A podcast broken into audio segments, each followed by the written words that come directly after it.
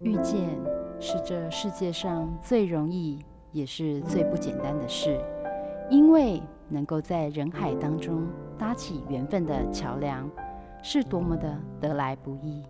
今天就让转角遇见你，陪你邂逅每次幸福的瞬间。好了各位汉声电台的听众朋友们，欢迎来到转角遇见你，我是主持人 Simon。今天呢，我们很高兴能够在转角遇见的，哇，又是一个美女，真的一定要讲说是美女。虽然虽然说现在清晨五点，大家才刚起床哦，但是我们今天要跟大家介绍一个诶、非常非常有意义的一个基金会哦。那诶、一个秘书长来到我们节目当中，我们先请他来跟大家打声招呼。各位听众朋友，大家好，我叫。徐长英代表财团法人国少泌尿科学教育基金会，非常高兴有这个机会来到这个电台，谢谢。哇，这个声音也很好听哈，所以那个我们可能其他的主持人应该就开始眼红了，就像沈燕玲啊，或是他们一些听到声音就会如痴如醉的。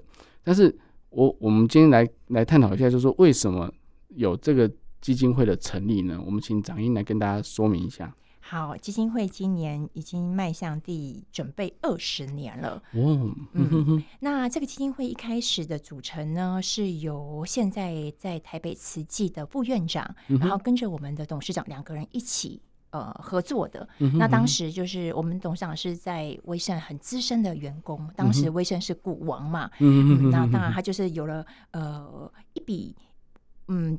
你觉得有能力之后，想要回馈社会，然后跟着他的好朋友，就是现在的副院长，两个人就说：“那我们要不要来成立一个基金会？”嗯，那这个故事，嗯，非常的冗长，但是我觉得也值得说明一下。嗯，这个起心动念，大家都说啊，原来基金会呃都是人家都说都是有很有钱的单位啊，或者说啊，你们都是为了富人要节税啊。嗯嗯，但是我后来发现。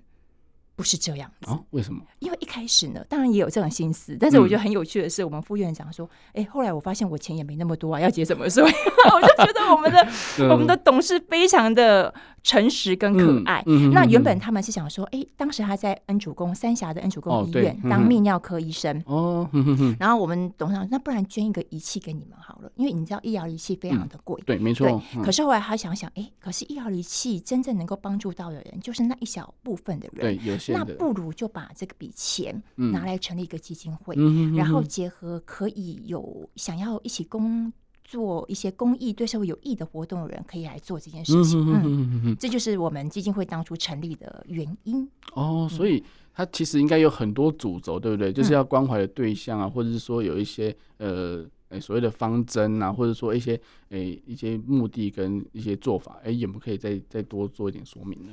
非常好，主持人提问怎么就这么切中核心？刚才我念了很长的名称，大家还记得吗？台湾法人诶，国少泌尿科学教育基金会。哎呦，完美！因为 里面有没有听到很关键的两个字？嗯，就是很少有基金会上面有这个泌尿。对，你知道当初我进来这个基金会的时候，拿名片给别人，嗯哼，尤其是给男性，嗯哼，他们都还给我啊。他说：“呃，他们都说不用了，我自己保养的很好。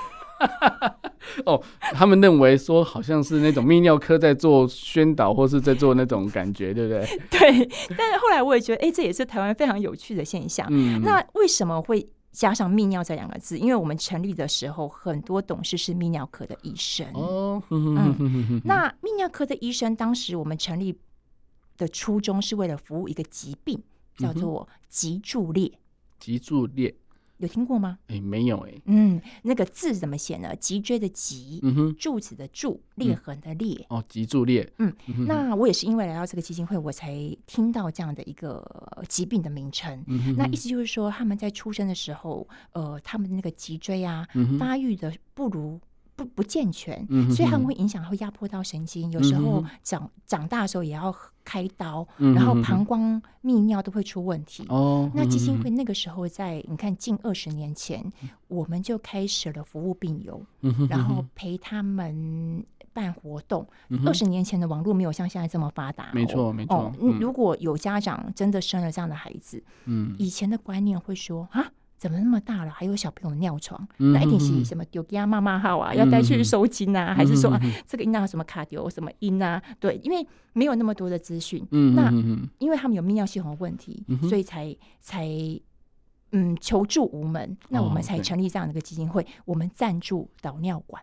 我们是全台唯一赞助导尿管的基金会。嗯嗯，那导尿管一支要一千多块。嗯，那对于要照顾这样病童的呃家庭来说，呃，几乎是有一个人必须要全职照顾孩子。嗯，那家中的嗯经济重担就比较多，所以我们嗯当时董事啊，就是想说，那这样子基金会来帮助这一群人，给他们导尿管的补助好了。这是初期助基金会的业务，那后来才慢慢扩大。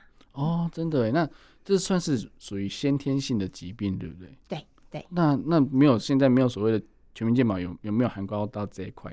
嗯，可顺也是问的非常好的问题。我们也曾经呢有想要呃提案，就说希望能够纳入到健保当中。对对对。呃，但是提了之后差一步，原因。回复是说，这个属于个人的消耗用品，所以他没有办法列入到健保给付当中。哦、他把它当做是卫财的方式来看。对，但是我们的杨副院长当然不这么认为啊。对啊，我们还是觉得这个社会它还是可以再往前走一步，嗯、因为我们花了太多的经费在癌症方面，去延长这些后面的生命的维持，那还不如把这个部分啊能够多。增加一点呃宣传的预防，呃为什么要做导尿管？其实除了脊柱裂的朋友之外啊，另外一个是脊椎损伤的人也可以使用哦。对，因为你脊椎损伤之后，你就会要排尿有问题。对，那我们鼓励病友使用导尿管的原因，是因为嗯，怕说如果你一直让你的膀胱的功能丧失了，嗯哼，那直接用尿袋，那以后膀胱就没有功能了。对，那没有功能之后。我们的五脏六腑不是不是只坏一个就就结束，它会有相关联的影响。所以意思就是说，当你的膀胱有问题之后，肾脏会有问题。所以我们就鼓励病人说，希望你自我照顾的意识能提高，然后才可以过比较长久幸福的日子。嗯嗯嗯，不然的话会越来越严重。嗯，对对对。所以我这起心动念是很好的，因为要从根本开始嘛。嗯，因为我觉得这个真的是让人家觉得非常的振奋哦。那那。为什么除了这个之外，哎，我看到资料里面还提到，就是还要投入反毒宣导呢？对，你就一环又扣一环。我刚刚说我们的核心价值很关键的两个字是什么？泌尿。对，可是，在毒品当中啊，一开始最泛滥的毒品，嗯、安非他命，还有一个。有一个就是在三级毒品列在里面的，嗯哼，K 哦，K K 他命，对，K 他命当中是所有毒品里面直接影响泌尿系统的，哦，对，那它曾经比安非他命要更盛行，嗯嗯，因为它是在呃毒品分类当中的属于第三级，它没有二级这么的严重，对，然后再加上它的价格非常的便宜，嗯，好，所以有一。段时间非常的学生使用的量很多，对，那因为我们不是有很多泌尿科医生嘛，他们在门诊的时候有发现这个状况。嗯、哼哼那我们那时候在开董事会的时候，我们的杨副院长就就有提到说，那我们基金会能不能在这个地方嗯帮忙做一些宣传？嗯哼哼哼，有，我倒是有在。哎、欸，这种在军中的时候都有看到这些宣传哦，就是拉 case，然后就尿袋一辈子这样，哎，尿布一辈子，对，因为它会让它的膀胱壁变得很薄，嗯，然后就会变得就是很难去，就是你去尿尿一点点，但是就一直频尿这样子。对，不过关于这个宣传的卫教方式，呃，身为医生的我们的杨副院长也提到，嗯、呃，这样的一个宣传方式已经不合时宜，嗯，因为这是属于比较恐吓威胁的方式，嗯，那。其实会不会包尿布，那其实是应该要看个人的体质，嗯、并不是说哦，你你用了马上就是。嗯、那会反过来有个反作用力，就是使用的人就会拿过来跟你炫耀说：“哎，你看我都用那么久了，我都没事啊，所以你也可以试。对对对”可是那是他的体质、嗯、不会有问题，嗯、不见得哎用在你身上你也可以安全过关。嗯、所以应该是说，我们与其用恐吓威胁的方式，嗯、不如让他。真正的看清楚那个全貌是什么？嗯哼哼哼，所以让他多一点知识，多一点点了解，他就不会去，自然不会去碰它。所谓话术，就是他只讲一半你喜欢听的嘛，嗯、另外一半他就盖住你，真真的进入了那个坑，你才会知道。嗯嗯嗯。所以其实在，在在你们在宣导上来讲，也是要有很多的行销的创意啊，还有一些的。所以，哎、欸，贵基金会应该是人才济济啊。我们的人才来自于广大有爱心的志工伙伴们，嗯，嗯，所以我们觉得，呃，训练更多有心的志工增能，然后再去他原先居住的环境，去影响他周遭的家人、亲戚、朋友，甚至入校去服务小朋友，嗯，都都是值得做的一件有意义的事情啊。哎、欸，对啊，讲到入校哦，那是直接进校去宣导呢，就反毒宣导啊。例如说，哎、欸，在大礼堂里面，然后这样子就是两百人这样子，你觉得这样效果好吗？还是说，哎、欸，进班就一般一般的去去做一些哎、欸、宣导，或者说做一些 Q&A 啊，让他们有一些回馈互动这样子？嗯，你刚刚主持人所说的两种宣导方式，其实都缺一不可。嗯哼哼，无论是大型的宣导，还是精致的小班，嗯、都很重要。嗯、因为呃，大家都说毒品的宣导应该，因为大家的知识都更充足了。嗯，我们就会发现说，做毒品预防宣导，不是教孩子们辨别毒品的名称，嗯，认识毒品分几级，使用之后会有什么。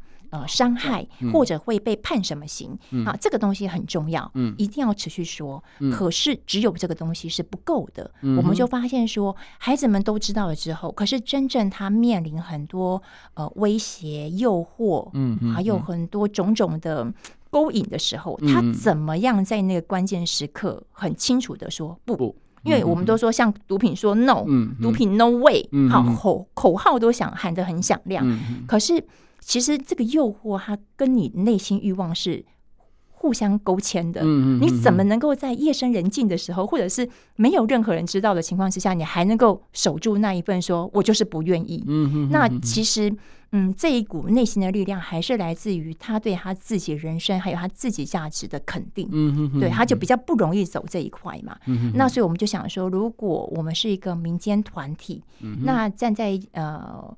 呃，社会需要的立场上，那除了配合现有政策之外，我们还能够做什么东西？所以才有嗯，训练志工做热毒剧毒这个活动的培训，这样子。哦，真的。所以在这些活动当中，你有有没有什么发现？就是说，哎，孩子的互动，或是学校的反馈啊，或者是说，哎，有发现说，有些可能已经是尝试过的孩子，他们怎么让他们走走出来这样子？呃，这个问题可以分几个阶段来说哈。呃，应该是说，我们当初在规划这个活动的时候，我们一开始就锁定是服务高年级。嗯哼。因为为什么强调高年级？难道中低年级不需要吗？我们我们发现说，因为中低年级孩子的人生阅历跟生活经验，嗯呃，当然还是要进行毒品宣导，但是他们会流于说，哦，我知道了，但是与他的生活比较没有关联，嗯、那就。比较可惜一点，可是现在的青少年他的年龄提升嘛，嗯、往前走，可能十岁就开始面临青少年，嗯、那他的资讯来源也很大，交友的环境可能也渐渐的复杂。嗯，那加上说，我们也观察现在双薪家庭多，嗯、那回到家里面真正能跟孩子们谈心聊天的时间并不多，嗯、那都比较沦于是功能性的对话，例如说，嗯、快点洗澡，嗯、快点吃饭。然后今天功课考几分？好，要签名拿出来。嗯，那之后我们就不会对谈说我们今天有哪些有趣的事情、生活经验可以做分享。那孩子们有时候有一些情绪，不见得能够及时被抒发。那日子久了以后，孩子们会变得不懂得怎么说，也干脆就不说。嗯，好，那这些情绪，因为人都有渴望。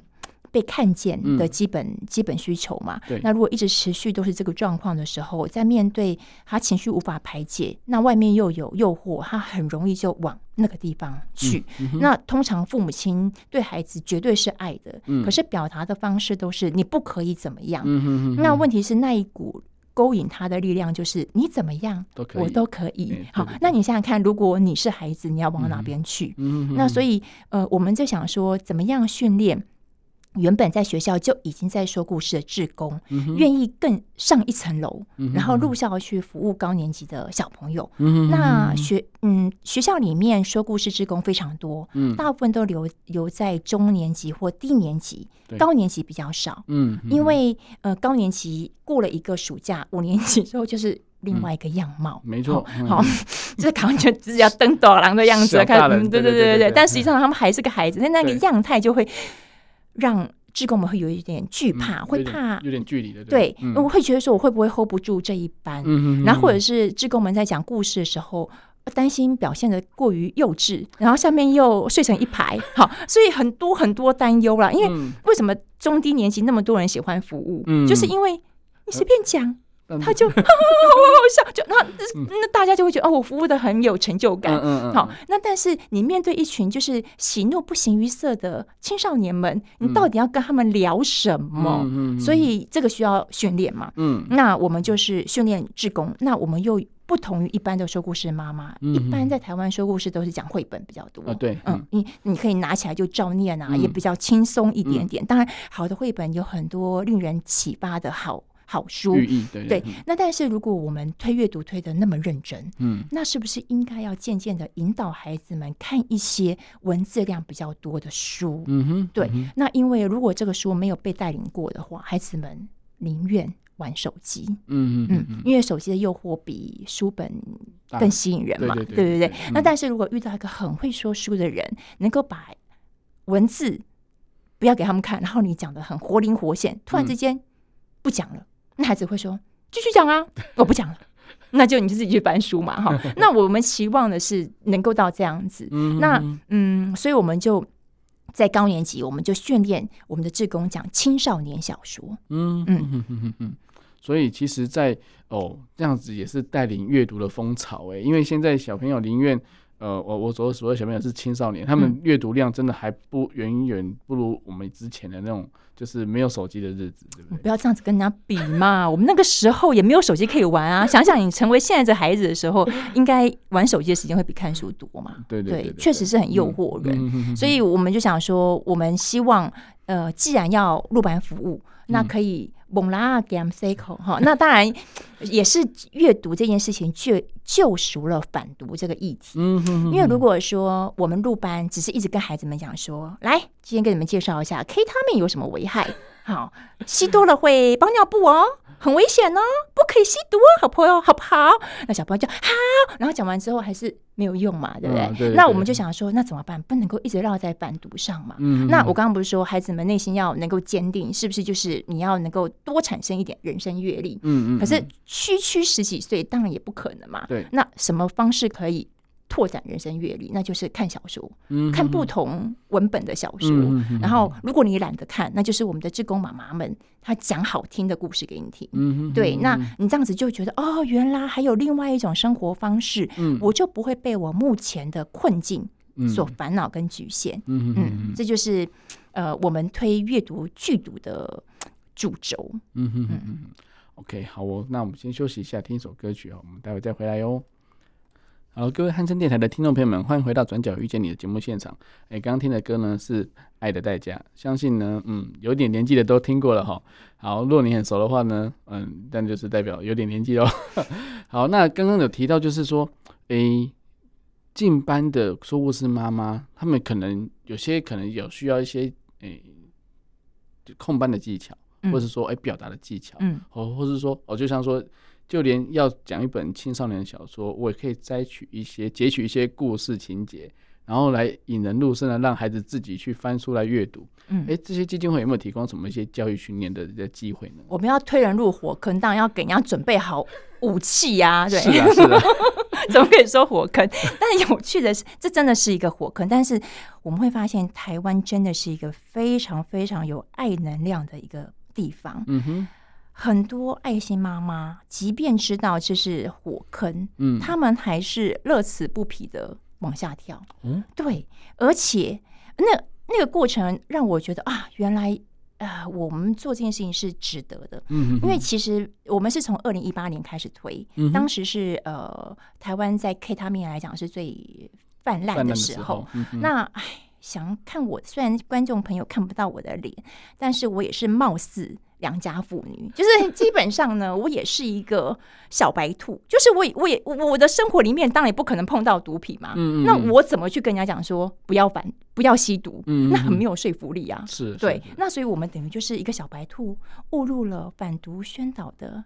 大丛林，对，然后我们用了很多的方法。当时我们又是赞助剧团，然后剧团一次演出也不便宜呀，哈，是啊，对。啊，然后呢也办了各种有奖征答的活动，嗯然后后来就发现说，哎，这样热闹一场的放火花不行啊，我们怎么样做，因为反正我也不需要跟上级报告嘛。基金会就是你要做，嗯、当然你你要做其他事情也可以啊。但是如果你要认真做的话，可以发挥很多饶益性。对，嗯、那我们想说，那我们如果真的要做有意义又对得起自己的事情，那怎么样做的有效？嗯、那我们就想说，那把阅读跟剧毒合在一起。我刚刚不是说阅读救赎了我们那个反毒的议题嘛？嗯、那大家就觉得说，那阅读跟反毒有什么关系啊？为什么两件事情要把在一起？嗯、但是。经过这么多年，我觉得大家都比较能够认同这样的一个观念。嗯、那我刚刚说入班高年级本来就不容易嘛，嗯、而且我们在那一年，我们推的一本小说，嗯哼，非常难导读，大家可以去借来看，叫做《嗑药》，出版社是。呃，出版社是小鲁出版社。哦，小鲁。刚才我们不是有听一首歌吗？叫《爱的代价》。我也把《爱的代价》当做是嗑药的主题曲。嗯哼。嗯哼，因为这里边就是一对少男少女，然后因为爱在一起。然后翘家了，然后经历了很多的朋友跟事情，嗯、他们一直以为他们的聪明才智可以控制毒品，嗯、即便吸了毒也不会上瘾，上瘾一切都可以自己控制。嗯、后来这个文本当中，呃，很多丰富的故事描述，告诉我们说，哦，原来这些东西并不如我们想象的这么简。嗯嗯，那这本书不容易导读。当时我们就告诉来参加我们培训的职工说，受训完之后，通通要入班导读课要哦。然后呢，我也觉得他们也像我当时一样是一个小白兔，就乖乖的完成这么艰难的使命。嗯、他们几乎是熬夜准备，嗯、然后甚至还有人把一整本书背下来。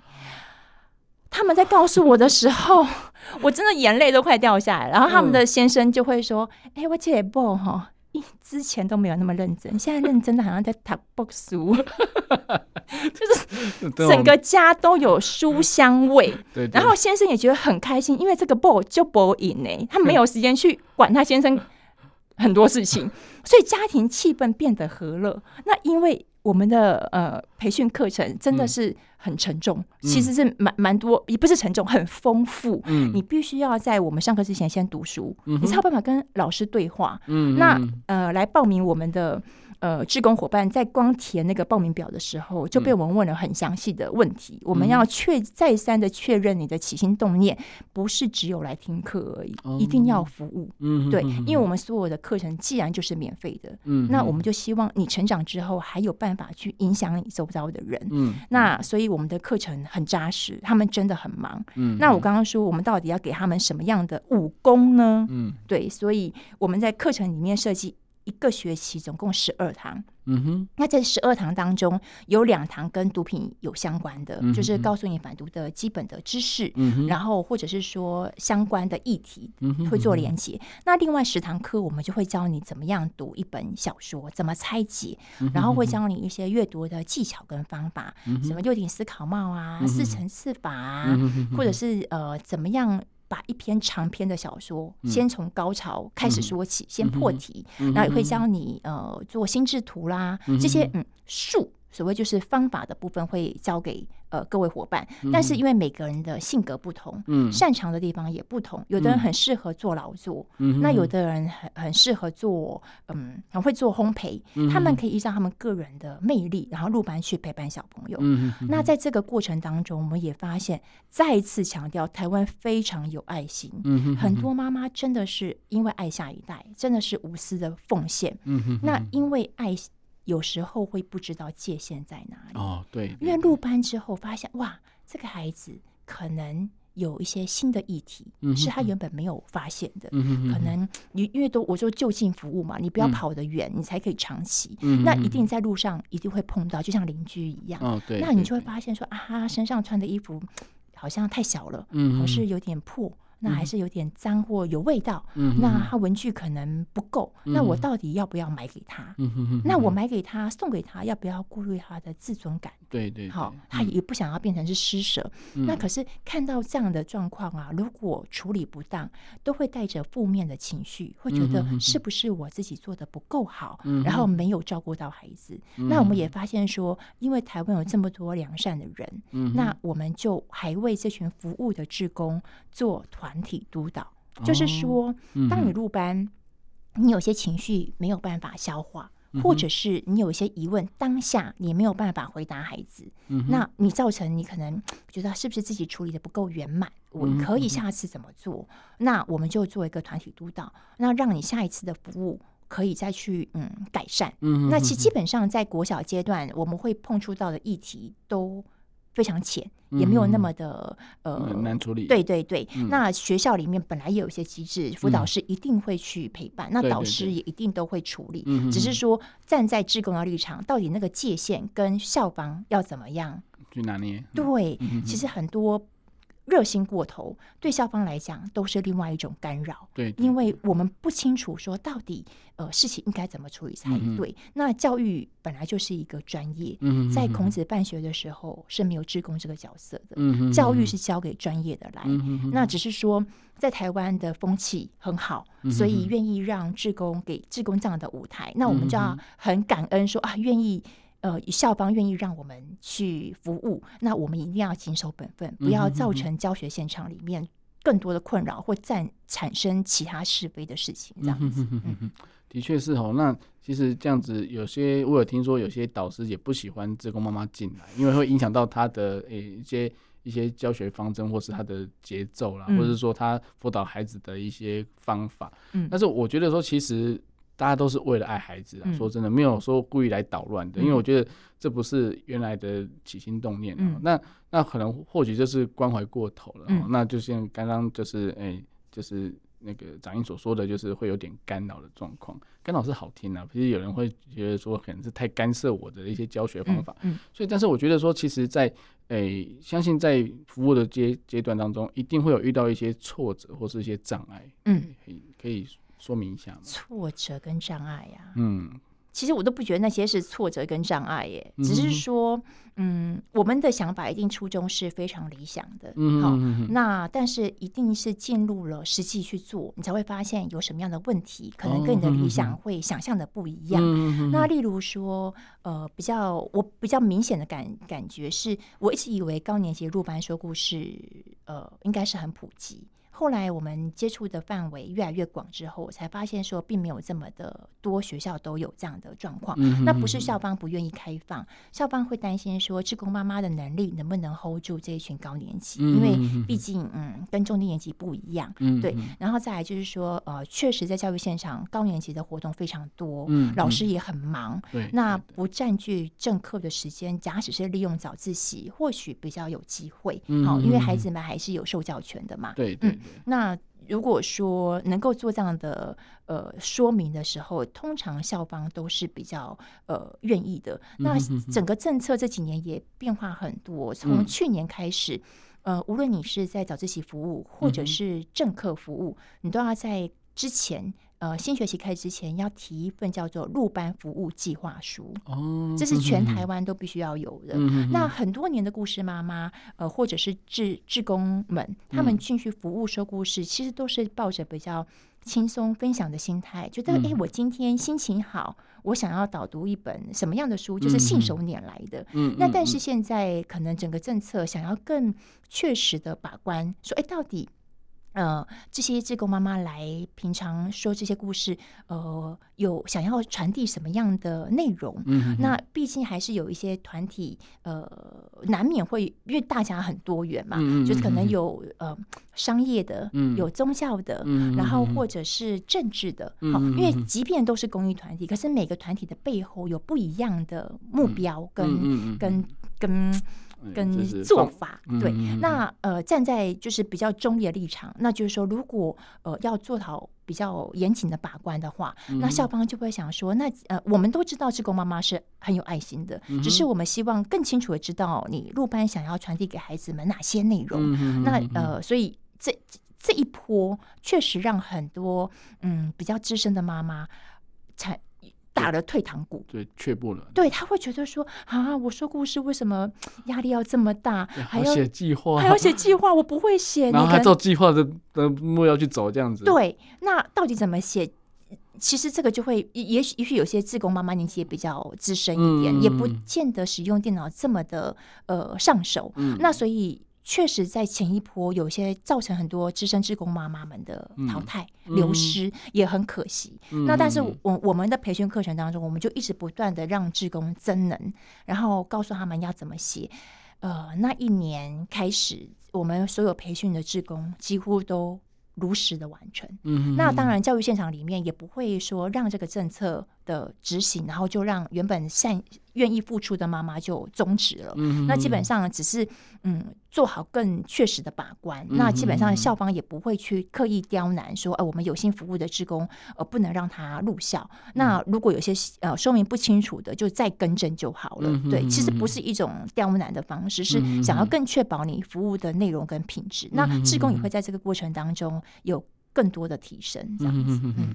所以会，我觉得说，哎、欸，这也是一个有点类似让孩子有比较有系统化的得到一些知识，或者说一些讯息，就是而且学校可能老师也知道说，哦，这个妈妈来讲的故事内容在是哪边，他也可以做一些教学的延伸啊。啊，对，对，对，对，这就是。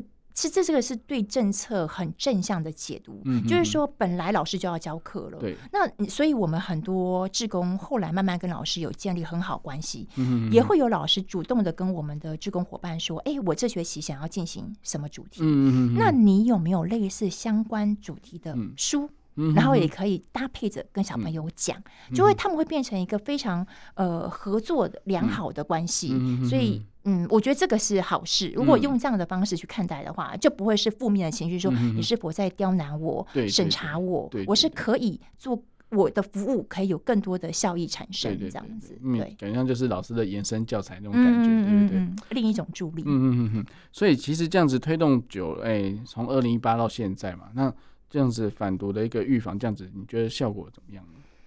我觉得哈，嗯，这个效果。我我我要怎么说呢？其实我并没有预期有这么如今现在这么多的成效，嗯，因为完全超乎我原来的想法。我的想法原本就是很单纯的训练志工，然后志工入班去说故事，嗯、然后传递很多很好的呃不同的视野跟经验，稳定他们的内在。嗯，后来我发现，我们实际在执行这个活动的时候，第一个受益的是我们志工本人。对，没错。这个志工他呃经过我们的嗯课程之后，嗯、他自己先。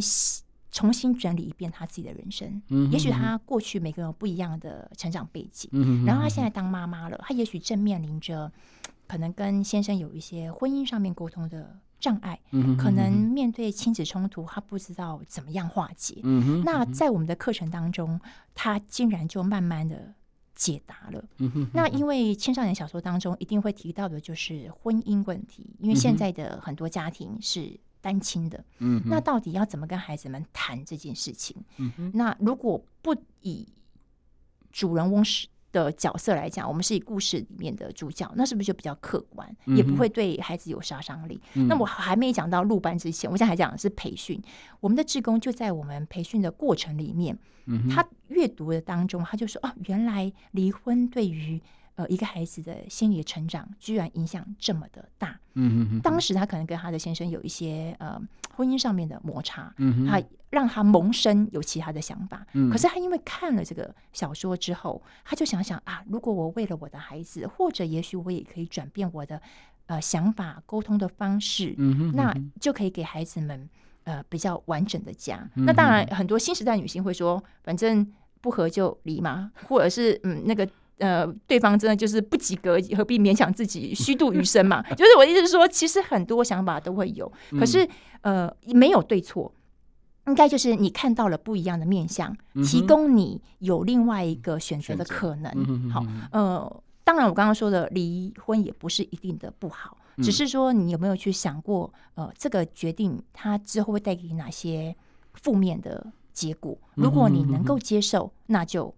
那你就要完全接受，那就跟我们做反毒预防是一样，就是你知道吸毒不好，那你到底有哪些不好？其实是我们知道的比较含糊的。嗯，那如果透过我们的导读，让孩子们透过小说的描述，很清楚的知道我吸毒之后可能会面临哪些可能，那就不是只有说吸毒会怎么样的恐吓。那比较有一点点像我们在列印的时候，不是有一个。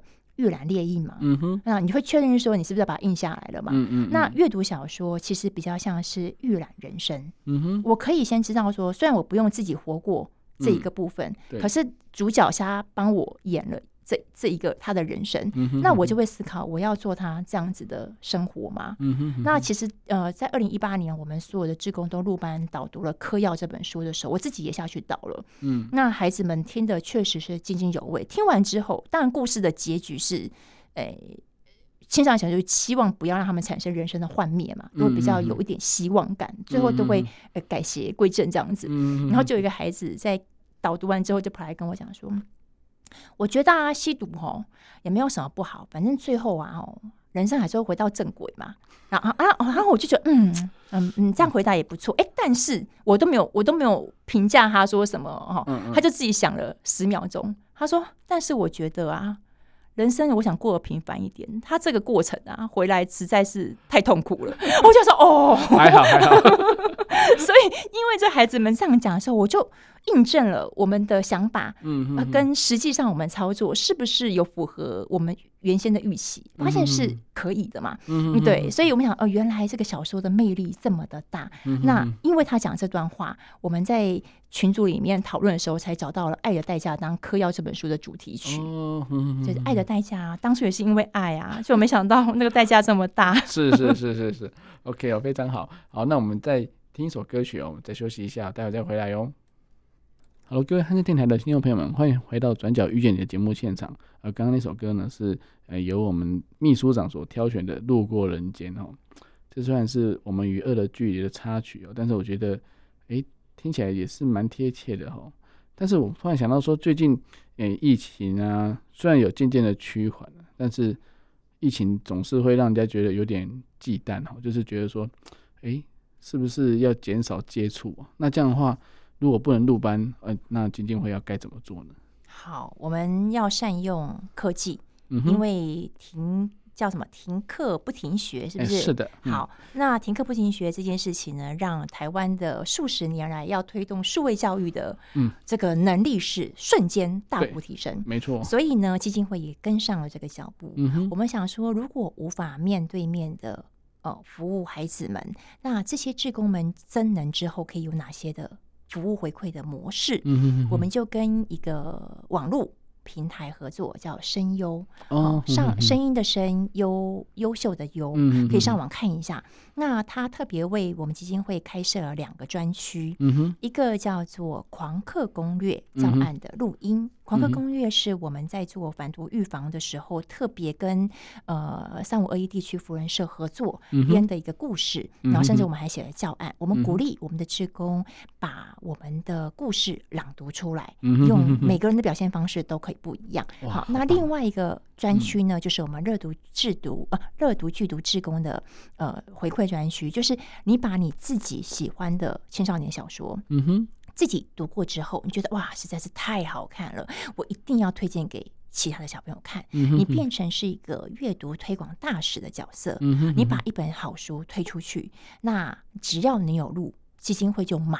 买了以后就送给我们可能会回馈的呃花东地区或嘉义地区的专门服务呃青少年的机构，然后透过这个科技平台，然后因为我们的职工大部分都在北部，所以呢就呃没有办法这样子每周舟车劳顿去服务跨县市，那利用科技资讯的力量，那我们可以让。志工的声音去陪伴青少年，哦、那青少年听了他们的哎、欸、这个介绍之后，总是会心动想翻书嘛。嗯、那就在他们机构当中，就刚好可以看到这本书。哇，好棒哦！这样子其实有点抛砖引玉的感觉，对不对？对，因为其实我觉得台湾出版社哈非常的用心，嗯、就是好书从来都不缺。嗯嗯。那但是好书需要好的媒人，嗯好去介绍。是。那如果说有一个非常会说故事，然后很会推。见的人，嗯、那孩子们就会觉得，哎，原来还有比手机更有趣的东西，那就愿意去翻书了嘛。嗯、那我觉得做这个媒人其实还蛮有意思的哈。对，这个良缘可以结嘛。对，嗯，而且这个 app 啊，感觉上不一定要那个时间听，对不对？对，对，它可以晚上，如果真的哎念不下书很，很很很慌，很心很烦躁的时候，他也可以听一下，对不对？是啊，而且我们的每个故事妈妈都有不同的特色跟魅力。嗯，那同样的一本书，但是会有不同的切入的介绍观点。嗯、那或许，嗯嗯，你们就可以选一个你们自己喜欢的嘛，反正就是随时随地手机只要能够连线上网都可以听。嗯嗯嗯，这样的话感觉上，哎。使用手机，但是不伤眼力的感觉哈。哦，对，用听的。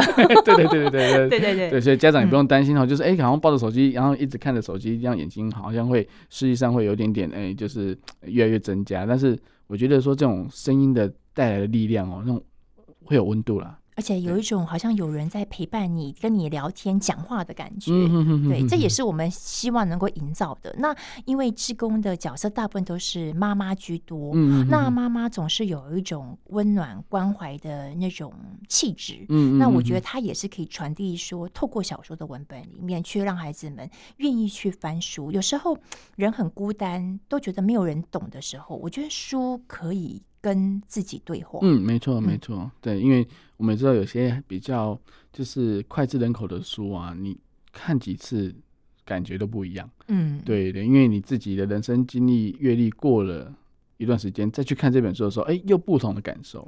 对对，这是真的是书本文字的魅力啊。嗯，所以我相信，哎，基金会这个就是在培育就是妈妈们的这种真人的课程，应该是不遗余力哦。最近有什么活动？有没有什么？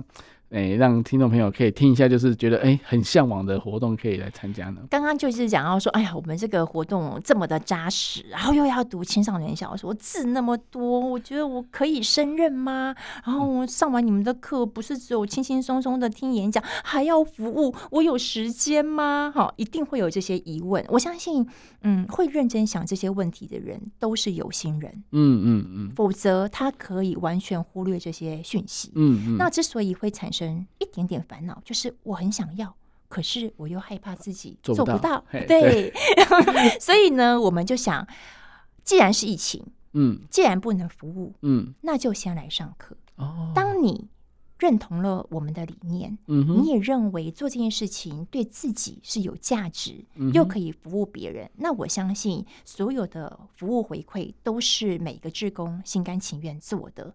那至少能够先改变了你对于孩子们，或者是你对于自己人生重新整理的定位，把自己照顾好，我觉得也是对社会很良大的贡献。嗯，所以嗯，欢迎大家可以上网搜寻“乐读剧读”，快乐的读书，拒绝毒品。嗯，好，或者是搜寻国少基金会，国家的国，绍兴的绍。嗯嗯，那我觉得刚刚讲说那个。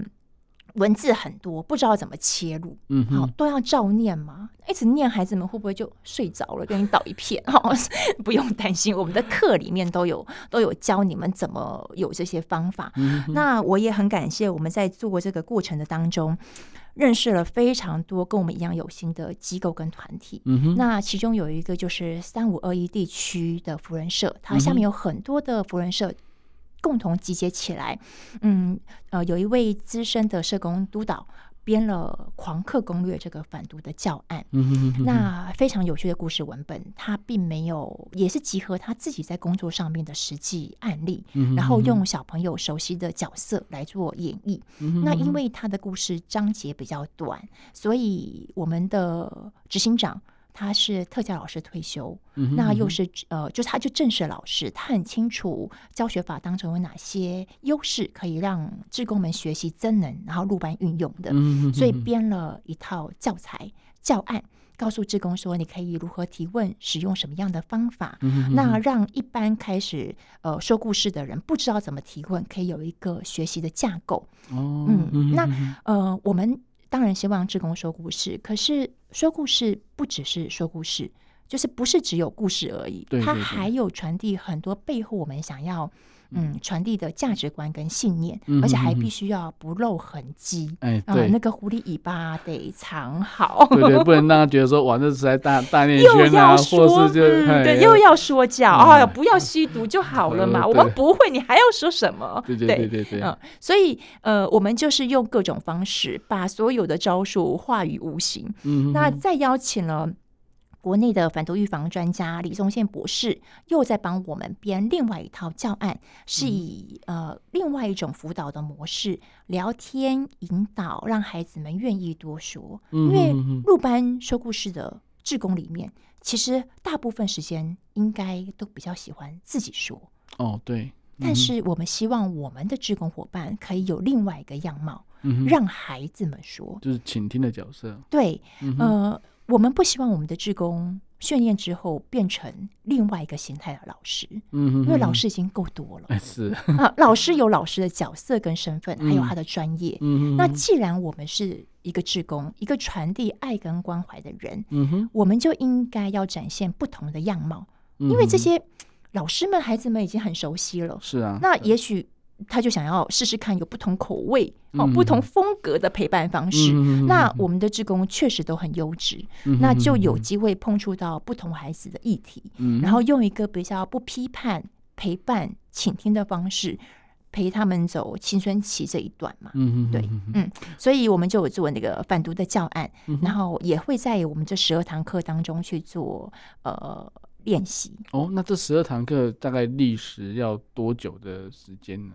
每个礼拜两个小时。嗯哼，那因为疫情，嗯、我们又。